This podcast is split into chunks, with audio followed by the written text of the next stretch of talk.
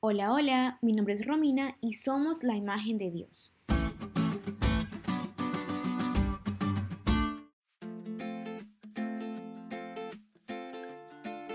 Hace seis años, una amiga muy cercana del colegio falleció. A pesar de que no era mi compañera de aula y habíamos iniciado a poco tiempo una amistad, todo lo que compartimos y lo que aprendí de ella siempre estará en mi corazón. Ella padecía de cáncer, luchó por dos años, sin embargo, la enfermedad estaba en etapa terminal. Recuerdo que un domingo por la mañana me levanté y vi en Twitter un tweet de su hermana comunicando que ella había fallecido. De inmediato pedí más informaciones para ir hasta el lugar donde le estaban velando. Llegué y lo primero que hice fue hablar con sus padres. Estaban tan en paz y lo que decían era, vivió intensamente, vivió feliz y está descansando hasta que Jesús vuelva por nosotros.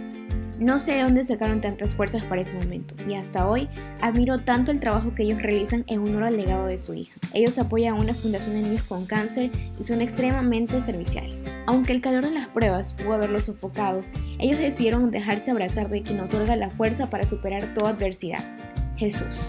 Nuestro versículo para memorizar en esta semana se encuentra en Isaías 53:10, que dice, Con todo eso Jehová quiso quebrantarlo, sujetándole a padecimiento cuando haya puesto su vida en expiación por el pecado, verá linaje, vivirá por largos días, y la voluntad de Jehová será en su mano prosperada.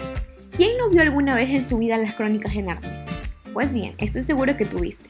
C.S. Lewis es el autor de las obras de esa saga, y él fue un escritor cristiano de origen británico muy reconocido.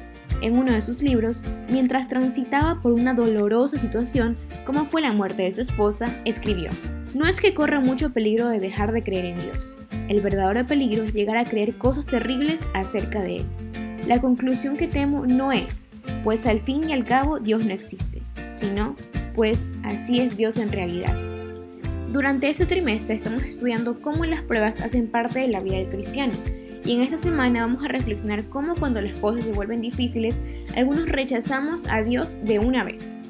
Otros, al igual que el escritor C.S. Lewis, nos vemos tentados a cambiar nuestra visión de Dios e imaginar todo tipo de cosas malas acerca de Él. Y es que es un hecho de que durante las pruebas dudamos sobre el carácter de Dios que un día exaltábamos. La pregunta es, ¿cuán peligroso es esto? ¿Cuánto calor se arriesgaría Dios a permitir que experimenten sus hijos para lograr su propósito final que es moldearnos? Recuerda que la continuación de Romanos 8:28, versículo muy conocido, dice, Pues Dios conoció a los suyos de antemano y los eligió para que llegaran a ser como su hijo, a fin de que su hijo fuera el hijo mayor. Es decir, su propósito en nuestras vidas siempre será moldearnos para ser la imagen de Dios.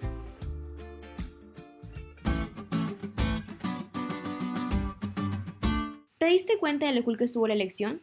No te olvides de estudiarle y compartir este podcast con todos tus amigos. Es todo por hoy, pero mañana tendremos otra oportunidad de estudiar juntos.